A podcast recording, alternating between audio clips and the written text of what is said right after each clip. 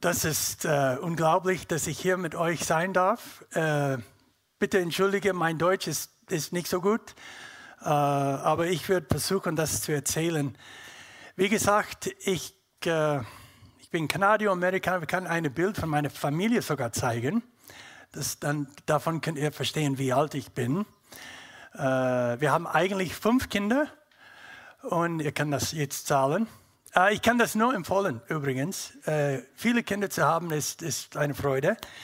Äh, und ja, meine Frau ist deutsch. Unsere Kinder haben drei Passe, also amerikanische, kanadische, deutsch, aber sie sind in der Türkei geboren, in der Türkei großgewachsen. Der Türkei ist ihre Heimat, aber sie haben keinen türkischen Pass. Also sie, sie haben richtig keine Ahnung, wer sie sind.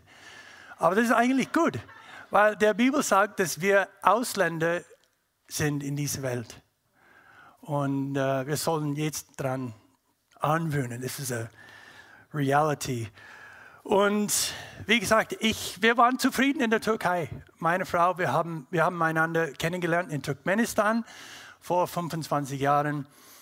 Und dann, äh, wir, waren, wir haben gearbeitet mit einer christlichen Organisation. Äh, evangelistische Organisation in Istanbul.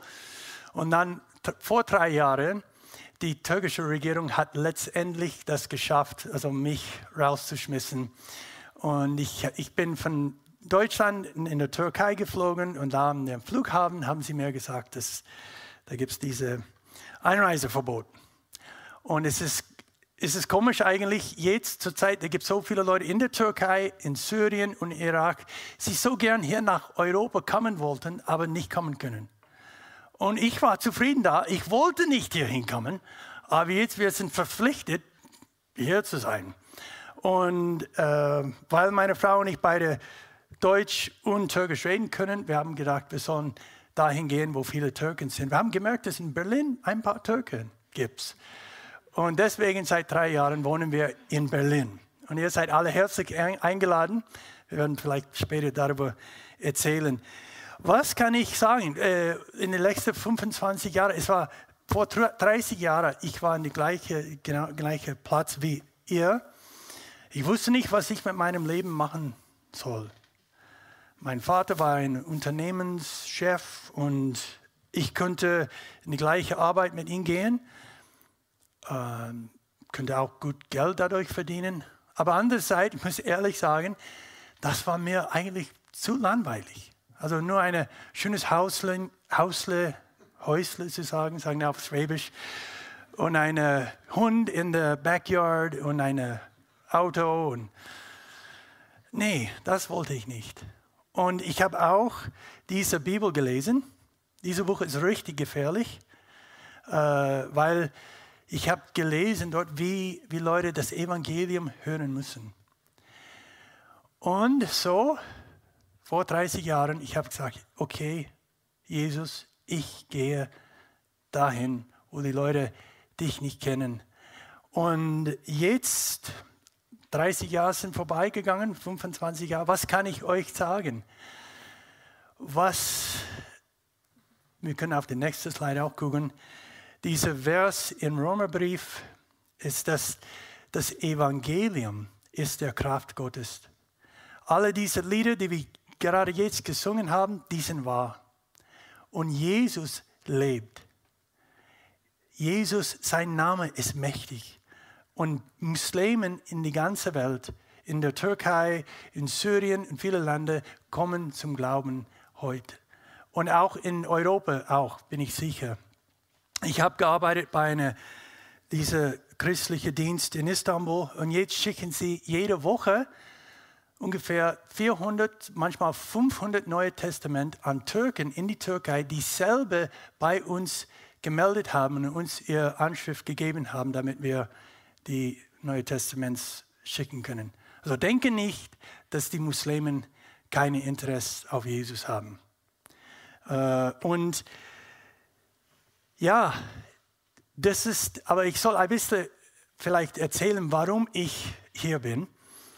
Ähm, vor in den 90er Jahren äh, Tayyip Erdogan, ich glaube, fast alle hier kennen diesen Namen, oder? Auf Deutsch sagen wir Erdogan, oder? Auf Türkisch ist Erdogan. Er war der Bürgermeister von Istanbul. Und er musste sechs Monate lang ins Gefängnis bleiben, weil die säkularische türkische Generalen haben gedacht, dass er in einem politischen Meeting eine, er hat eine islamische Zitate vorgelesen und sie haben gedacht, dass das war ein heimlicher Ruf zum Dschihad. Und er musste dann sechs Monate lang ins Gefängnis. Dann ein paar Jahre später kam er in die Macht und er war sicher nicht zufrieden mit diesen Säkularen. Und er hat ein ganz neues Gesetz gemacht in der Türkei. Und da ist geschrieben, dass wenn jemand versucht, zum Beispiel mich zu hindern, damit ich mein eigenes Glauben nicht erzählen kann, dann nicht ich, sondern er ins Gefängnis für zwei bis drei Jahre gehen muss. So solch ein Gesetz haben wir sogar hier in Europa nicht. Und er hat das mit Absicht gemacht, damit die Muslimen in der Türkei keine Angst haben würden, ihr, also die türkische Gesellschaft wieder zu islamisieren und keine Angst von den Säkularen. Aber Erdogan hat vielleicht nicht gedacht, dass Leute wie ich vielleicht auch von diesem Gesetz profitieren werden. Und ich, meine Freunde, das war 2005, als wir dieses Gesetz gehört haben, auf, auf der, in einer Zeitung, der Headlines war, missionarische Arbeit ist nicht mehr eine verboten, sondern ein Recht. Und wir haben das gelesen und gesagt, kann das doch wahr sein? Also das ist doch ein muslimisches Land, man dürfe nicht ganz öffentlich über Jesus reden, aber es ist doch geschehen, es ist erlaubt. So, wir haben einen Straßenevangelist von Irland eingeladen nach Istanbul und er hat eine Woche lang uns erzählt, wie man das Evangelium erzählen kann. Und so haben wir angefangen. Der nächste Slide. Das haben wir jahrelang dann in der Türkei gemacht. Jede Woche gehen wir auf die Straße und wir reden mit Leuten über Jesus. Und ich sage ganz ehrlich, ich vermisse der Türkei für viele Gründe, aber eins davon, die Türken sind richtig neugierig. Sie, sie, wenn ich auf die Straße gehe in Istanbul, da gibt es immer eine Menge von Leuten, die kommen und sie werden zuhören. Aber hier in Europa, die Leute sind so apathisch. Sie haben keine Lust, keine Zeit. In Berlin vor allem, weiß ich nicht, wie das ist hier in der Schweiz. Ich gehe auf die Straße, wer möchte zu, zuhören? Fast niemand, aber die Muslimen doch. Und wie ihr vorstellen könnt, da waren doch einige Leute in der Türkei, die, die waren richtig erstaunt. Was?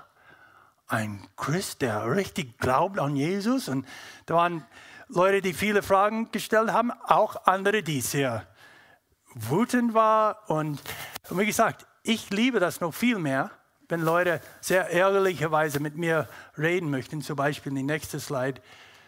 Kommt das? Ja. Das habe ich mit Freude alle Zeit in der Türkei gemacht. Aber hier, äh, ich, wie gesagt, es ist noch viel besser, dass Leute so leidenschaftlicherweise mit mir debattieren möchten, statt diese, diese wie sagt man, emotionless Gleichgültigkeit, die das herrscht hier in Europa. Und ähm, ich, hab, ich muss auch sagen, ich habe einige Habits, Gewöhnheit. Einige sind schlecht, äh, aber ich habe einige gute. Also man bekommt eine Habit, wenn man das gleiche Dinge immer wieder macht. Und dann das sein Habit geworden. Und weil wir auf die, der, obwohl was wir gemacht haben nicht gegen das Gesetz war, da war doch viele Leute in der Türkei, die wollten von Herzen, dass das illegal soll. Und die Polizei war, sie haben oft dann uns äh, festgenommen. Ich liebe die türkische Polizei übrigens. Ich habe mit vielen Polizei in der Türkei über Jesus geredet. Und sie brauchen Jesus auch. Und äh, die haben aber, äh, ich habe wegen dieser Arbeit bin ich einigemals in der türkischen Gefängnis, Abschiebehaft. Und man denkt am Anfang, oh, das ist schwierig. Aber ich habe in die Gefängnis in der Türkei so oft Gottes rettende Macht erlebt, dass wenn ich wieder festgenommen würde. Und das, ich, mein Herz jubelt. Ich sage, hey, Gott, was hast du für mich vorbereitet? Also es ist eine Good Habit geworden. Gott macht was, ich, ich, ich kann nicht mehr Angst haben, weil ich, ich erwarte, dass Gott wieder eine Wunder macht. Und äh, einmal, ich bin in der Abschiebehaft in Istanbul, da war ungefähr 180 Leute mit mir, waren auf der gleichen Stadt, da waren sechs Zimmer und da waren keine Tür, da war eine große äh, Toilette, ein Duschzimmer. Ich war in dem Zimmer mit den Azeris und die Iraner. Da war ein Zimmer voll nur mit ISIS-Kämpfern äh, von verschiedenen Ländern, meistens aus Tschechien und Iran oder Irak, meine ich. Und dann da war ein Zimmer mit Leuten aus Zentralasien, vor allem Turkmenen, und dann ein Zimmer mit Leuten aus Afghanistan und Pakistan. Und äh, ein Teil meiner Frau könnte mich jeden Tag besuchen, weil sie meine Frau war. Und alle die Leute, die uns im Gefängnis besuchen wollten, sie sind stehen geblieben draußen. Ich könnte von Fernste, von der Fenster googeln und ich habe mit meiner Frau geredet. Wir reden normalerweise auf Englisch und da war jemand in der Toilette, der auch gehört hat, dass ich Englisch geredet hat. So, er hat angefangen mit mir zu reden. Er war ein Afghan, der jahrelang mit einer norwegischen Hilfsorganisation in Afghanistan gearbeitet hat. Ich glaube, die war bestimmt eine christliche Organisation, aber weiß ich nicht warum, aber er hat nie das Evangelium gehört, obwohl er neugierig war. Er, wollte, er war offen eigentlich und er hat angefangen mit mir Englisch zu reden und dann haben, also die Afghaner und die Pakistaner, die waren, diese Zimmer, es stinkt. Und der, der Grund war, dass die Pakistaner und die Afghaner, die gekommen sind, sind fast alle zu Fuß von Pakistan über Iran in der Türkei gekommen, ohne extra Kleidung, ohne Dusch. Also denk, stell mal vor, zwei Wochen lang keine Dusch, nur, nur laufen und dann die Du kommst in der Türkei in die Polizei, nehmen sie fest und geht ins Abschiebehaft. Und es, es hat richtig gestunken. Uh, it stank. Und, und ich habe mit den Leuten dort geredet. Uh, Ahmad hat auch, diese Afghaner. Und die Leute, ich sage, was können, kann ich für euch machen? Also, ich, sie haben keine Verwandte gehabt in Istanbul. Und meine Frau war da und wir haben jeden Tag getroffen. Uh, ich sage, sag mir Bescheid, was du brauchst. Und ich kann das meiner Frau weiter sagen. Und die haben mir gesagt, also sie war, es schämt sich, aber sie sagt, wir würden gerne ein, eine mehr Unterhose haben. Aber ja, sie haben keine extra Kleidung und da gibt es doch einen Dusch dort. Aber wenn du deine Unterhose waschen möchtest, du kannst nicht die ganze Tag Nacht laufen. Also, und sehr praktisch. So, ich habe das meiner Frau erzählt. Nächsten Tag kam meine Frau mit 50 Unterhosen, a, a big bag of underwear und sowas. Und das war Weihnacht in Istanbul im Sommer. Und ich war der Weihnachtsmann. Mit, wir gehen in diese Zimmer und verteilen Unterhosen. Und, und äh, Ahmad, also er war, also er hat bei einer Hilfsorganisation gearbeitet. Er, er wusste, wie das geht. Danach hat er, ich habe hat gesagt, du nimm, geh und rede mit allen die Leute hier und, und mach eine Liste von alles, was sie brauchen. Er kam drei Stunden später, ein paar Papier voll mit so einer Schuhe, große 43, ein Hemd, so viel große. Ich habe das auch meiner Frau gegeben. Unser ganzes Team hat den ganzen Tag gearbeitet, um alle diese Dinge zu kaufen. Nächsten Tag kamen sie mit drei oder vier huge bags full of clothes and shoes und was weiß ich. Dieses Mal leider, die Polizei haben das nicht erlaubt, äh, äh, dass ich das in der Abschiebehaft nehmen könnte. Aber die, die, die größte, die echte Problem war mit den ISIS-Kämpfern, weil die waren wütend, mit, vor allem mit Ahmad, weil er war im Namen Muslim. Und sie waren so wütend, dass er eine Ungläubige geholfen hat, äh, diese Leute zu helfen. Und sie haben ihn in ihrem Zimmer genommen, sie haben ihn geschlagen und sagten, wenn du weitermachst mit dieser Ungläubigen, sowas zu machen, dann wir werden kochendes Wasser auf dich tun, wie sagt man auf Gießen. Und äh, ich muss sagen, die, die ISIS-Kämpfer sind richtig kreativ, weil die Polizei haben alle ihr Messer und Waffen weggenommen. Aber in, in, der, Tür, in der Türkei, in östlichen Ländern, man kann ohne Tee nicht leben. Und so, wir haben in dem Gefängnis eine Kettle gehabt. Und das war eigentlich die einzige Dinge, die gegen uns benutzen könnte. Und äh, zum Glück, äh, die Polizei, sie, sie, haben alles beobachtet. Sie haben dann Ahmad und einige Afghanen freigelassen. Und die haben mich auch freigelassen. Das ist der Geschichte. Da gibt es auch viele Leute in der Türkei, die nicht zufrieden sind mit alles, was der AK-Party und Erdogan macht. Und vor allem die, die juristische System, die, die Rechtsanwalten und so, sie sind sehr säkular. Und jedes Mal, als sie mich festgenommen haben, ich habe gegen die türkische Innenministerium einen Prozess dagegen eröffnet. Und ich habe über die Jahre ungefähr neun Prozesse eröffnet. Ich habe sieben davon gewonnen. Und das ist auch, weil Gott mächtig ist. Und solange Gott für uns Arbeit hat, da gibt es keine Macht dieser Welt, der uns stoppen kann.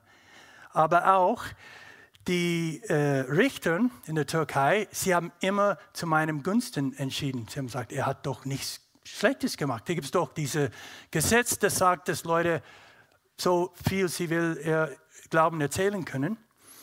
Und ich bin deswegen auch ein paar später freigelassen. Ahmad hat alles sein Geld, ist gestohlen auf die Straßen in Istanbul. Er hat irgendwie meine Nummer gefunden über Facebook, hat mich eine Nachricht geschickt. Ich sage, durch eine kostenlose Wi-Fi-Hotspot und er sagt, ich habe nichts, ich bin hier auf der Straße, bitte helfe mir. Und türkische Gläubige haben mir geholfen, ihn in unserem Haus zu bringen. Es war Samstagabend. Er hat bei uns übernachtet in der Wohnzimmer. Samstagmorgen stehen wir auf. Und da ist Ahmad voller Fragen. Er hat eine Bibel gefunden in unser Wohnzimmer und er hat die ganze Nacht die Bibel gelesen. Und wir sind so dran angewöhnt. Ja, wir haben, wir haben immer alle Zeit eine Bibel gehabt, oder? Es ist immer da. Aber hier gibt es jemanden, der sein ganzes Leben lang dieses Buch nie einmal gelesen lesen könnte. Und er war so begeistert von was er gelesen hat. Und beim Frühstück, er hat, er hat mir gesagt, was bedeutet dieser Vers und was bedeutet dieser Vers. Und dann er kam in unsere Kirche, das war total überraschend für ihn. Und er ist zum Glauben gekommen. Und jetzt arbeitet er in Istanbul unter afghanischen Flüchtlingen, um ihnen auch diese rettende Botschaft, das, dieses Evangelium zu erzählen. Und dann ein paar Jahre später, die türkische Regierung hat wieder versucht, mich rauszuschmissen. Und äh, äh, als ich das, als die Polizei kam, wie gesagt, ich habe innerlich, ich habe mich gefreut. Hey, was für ein Vorrecht, dass ich wieder ins Gefängnis gehen kann. Übrigens, ich muss auch sagen, als ein Evangelist, ich, ich will so sehr mit Leuten über Jesus reden, aber wie gesagt, vor allem hier in, in Europa, in Berlin, Leute haben kein Interesse. Aber im Gefängnis habe ich das, dieses Problem nie erlebt. Erst einmal, die nehmen immer alle eure Geräte weg. Also niemand hat TikTok-Ablenkungen, was weiß ich. Sie haben viele Zeit. Äh, niemand sagt mir, ja, ich würde gerne etwas über Jesus hören, aber ich habe keine Zeit. Die haben viel Zeit. Und äh, die alle wissen, dass sie einen Retter brauchen. Das ist der Grund, warum sie da sind. Und Missionare, wir sind normalerweise nicht so reich. Und im Gefängnis, man bekommt Essen und Unterkunft kostenlos und 24 Stunden Polizeischutz. Und es war, das ist Himmel auf der Erde für Evangelisten. Und äh, es war echt so, die ganze Tage lang, ich habe über Jesus geredet. Und es war die Polizei, die Shift ändert sich abends um 12 Uhr. Und es war, es ist passiert, ich gehe ins Bett, ich versuche zu schlafen. Dann jemand kommt nachts um 1 Uhr und sagt, hey, die Polizei, die hier sind, sie will mit dir reden.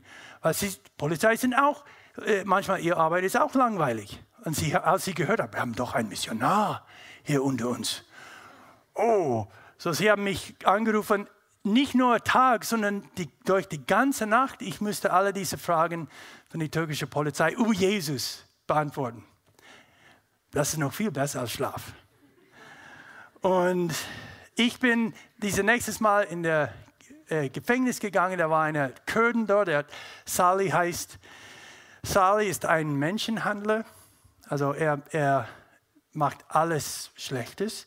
Er arbeitet jahrelang in Aksaray, das ist der Road, the Red Light District von Istanbul. Hat alles Schlechtes gemacht, aber er hat niemanden getötet. Und er war tief überzeugter Atheist. Und er war richtig ärgerlich mit Islam, vor allem weil die befohlen, dass Leute andere Leute töten soll. Und ich kam und er, als ich in Zelle kam, er sagte, wer bist du und warum bist du hier? Und ohne zu denken habe ich gesagt, ich bin hier, weil Gott mich für dich hierhin geschickt hat. Und er sagte mir, oh, ich glaube nicht an einen Gott, den ich nicht sehen kann. Und wieder, ohne zu denken, habe ich gesagt, Gott ist äh, stark genug, sich dir bekannt zu machen. Und wie gesagt, ich habe durch die Jahre gelernt, dass sie immer meine Geräte nehmen. Normalerweise lese ich meine Bibel gern auf mein Gerät, auf mein Smartphone, aber ich habe mein Papier-Neutestament dabei, zum Glück. Und ich habe das ihnen gegeben. Und Sali ist, ist nicht der Typ, der Bücher liest. Und es war bestimmt das erste Mal, dass er ein religiöses Buch in seine Hand genommen hat. Und er nimmt das und er fängt plötzlich an, laut zu lesen. Hat nicht unser Vorvater befehlen, äh, Leute zu steinen, die in Ehebruch gefangen sind? Und äh, als, ich, als, er das gelesen hat, er guckt auf mich und sagt, David, sag, mal nicht, sag mir nicht, dass die Neue Testament auch das gleiche Gewalt und Dinge äh, erzählt wie in der Koran. Und innerlich habe ich gedacht, oh Herr, warum hat er mit diesem Vers angefangen zu lesen? Aber dann habe ich gesagt, äh, lies weiter. Und so liest er weiter, bis er diese Vers gelesen hat. Also ihr erinnert euch an diese Geschichte, diese Frau, die ins Ehebruch gefangen war. Und Jesus sagte, derjenige, der keine Sünde hat, lasst er die erste Stein werfen. Saul ist doch ein Menschenhandler. Und er liest das und dann erst, erst leise. Und dann er guckt auf mich und er sagt, ich mag diese Jesus-Tipp. also, dieses Buch ist mächtig, powerful und ist lebendig. Und Sali, der, der Typ, der nie ein Buch liest, er war neugierig. Er wollte nicht mehr mit mir reden. Ich wollte, er wollte dieses Buch lesen. Zum Glück, Gott hat noch einen anderen Mensch ins Zelle geschickt, so ich habe mit ihm angefangen, über Jesus zu reden. So, Sali war beschäftigt mit dem Neuen Testament. Hier, ich rede mit dieser. Und einige Minuten später, äh, ich habe ihm gesagt, aber weiß, der Bibel sagt, dass du wirst das Wahrheit kennen weiß nicht, wie das ist auf Deutsch. Und die Wahrheit wird dich frei machen. Und als ich das gesagt habe, Sali, der minutenlang nichts gesagt hat, plötzlich sagt, hey, was er sagt wahr ist. Ich habe das gerade jetzt gelesen.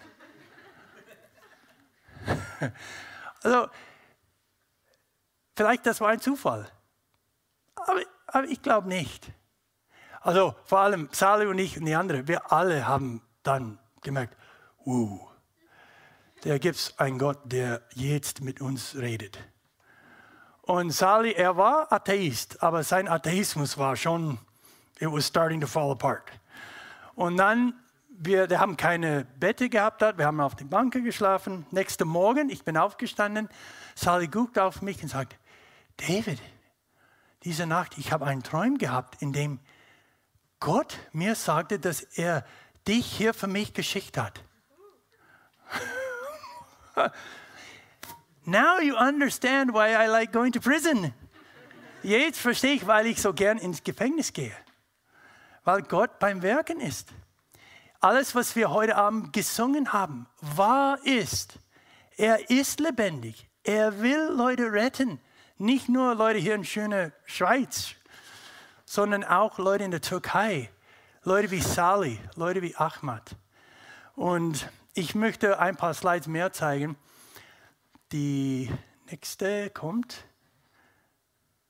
Ja, da war ein, ein Vers dafür, aber ich sage ganz kurz. Lie vollkommene Liebe treibt die Furcht aus. Und ich gucke auf alle ihr, diese jungen Leute hier und ich wünsche, so, ich wünsche so sehr, dass ihr auch befreit werden von Angst. Äh, was ich durch die Jahre in der Türkei, in der muslimischen Welt erlebt habe, ist ein Leben befreit von Menschenfurcht, ist die beste Leben, man je haben kann. Ein, aber die, ohne Jesus, ohne diese Liebe Jesu kann man das nicht machen. Und, und diese Menschenfurcht ist richtig eine Sklavheit. Und äh, Islam ist eine Religion, der gegründet ist auf Furcht. Und sie versuchen mit Angst, also Leute angstlich zu machen, damit sie, äh, so that they can be controlled. Dadurch herrschen Islam über Leute. Aber der Weg Jesu ist gegründet auf Liebe. Und die Beziehungen mit Gott ist nicht eine Arbeitgeber und eine Sklav, sondern ein Vater mit seinen Kindern. Und, und Muslimen möchten das so sehr, aber sie haben das nicht. Und es tut mir so weh, wenn ich sehe, dass Leute, die Jesus kennen, die eigentlich diese vollkommene Liebe verstehen sollen, die leben in Angst von Muslimen. Und dass es nicht wieder sein soll. Muslimen müssen überzeugte Christen kennen, die, die keine Angst von Muslimen haben. Und äh, jetzt, wie gesagt, wir sind in Berlin. Die nächste Slide ist, äh, ich, ich denke, vielleicht ihr habt einige kreative Ideen, wie wir äh, Leute in Europa äh, erreichen können. Wir machen genau das Gleiche. Wir, wir machen diese äh, Livestreams, äh, aber das war evangelistisch auf die Straße. God loves me live.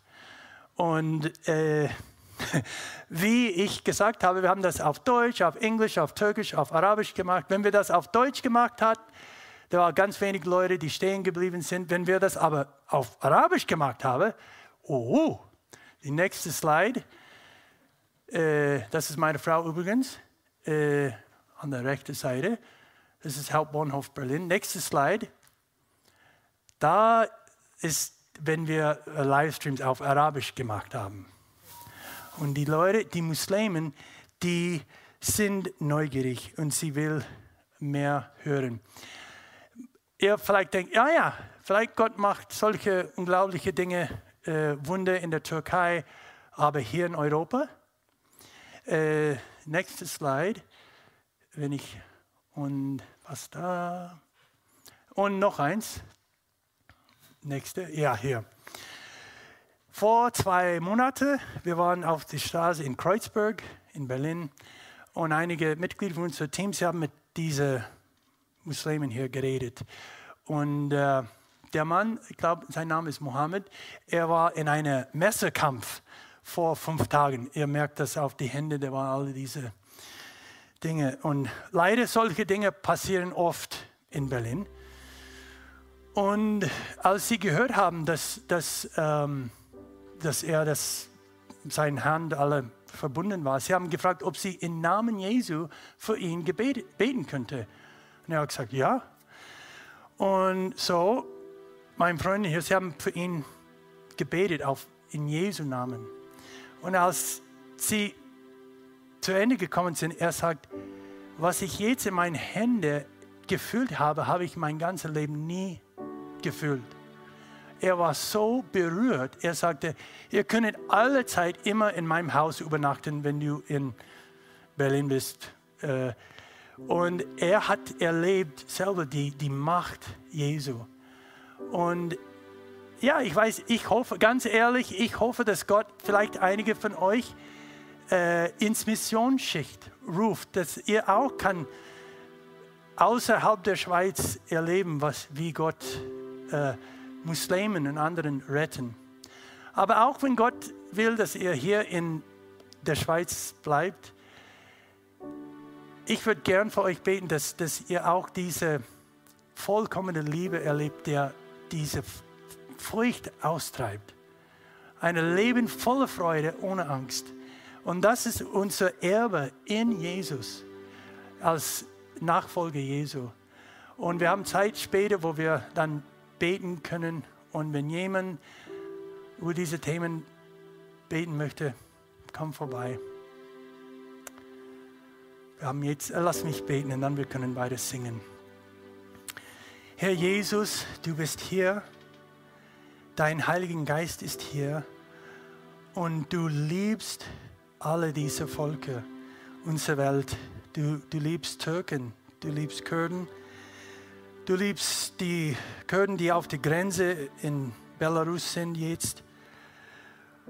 Und ja, du, du hast diese, dieses Evangelium uns gegeben, nicht damit wir selfish selber das äh, genießen können, sondern dass, dass wir das auch weitergeben können, voller Freude, ohne Angst. Und Herr, ich bete für jede Einzelne, der hier ist oder online zuschaut, Herr, erfülle ihn ganz frisch mit deiner vollkommenen Liebe und befreie uns von dieser Furcht und, und hilf, dass die Immigranten, die, die unter uns hier wohnen, auch merken werden, wie mächtig du bist und wie mächtig du bist, ihnen zu retten und ihnen neues Leben zu geben. Das wünsche ich von Herzen in Jesu Namen. Amen.